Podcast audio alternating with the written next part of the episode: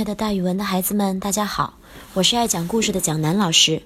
今天要给大家讲的成语故事叫做“神来之笔”。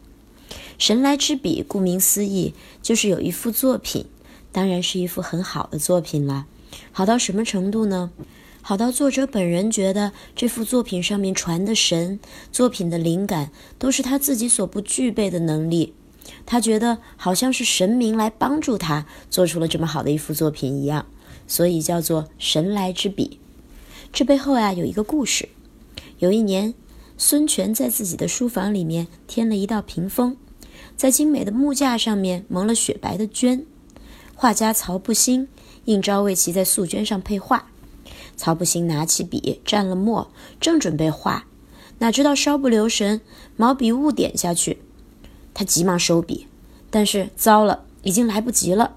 雪白的绢上顿时出现了一个小墨点儿，画家一看，哎呀呀，完蛋了！我本来没打算点这个点儿，好好的一幅画，现在还没有画就被破坏了，怎么办？怎么办？旁边的人也都跟着说：“哎呀，曹画家呀，败笔呀，真可惜。”画家毕竟是画家，他想我怎么补救一下呢？于是他对着这个墨点儿左看右看，端详来端详去，突然不灵。脑子里面有了一个想法，他在屏风上面画了很多的花花草草，把小墨点儿改画成了一只苍蝇。苍蝇在花花草草中间显得生动逼真，好像真的一样。围观的人都说：“哇，你真是把这只小昆虫画活了呢。”这时候，孙权来欣赏他的屏风了。他发现画里边有只苍蝇，以为是落在那儿的，想赶走它，伸手去赶了几下，没走。又伸手弹了两下，还没走。孙权细细的摸，才发现这只苍蝇是曹画家画上去的。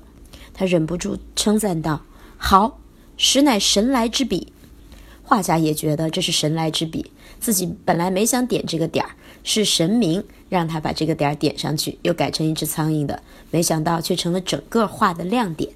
所以，神来之笔指由神灵帮助而写出或画出的作品。形容作品文具精彩，笔墨传神。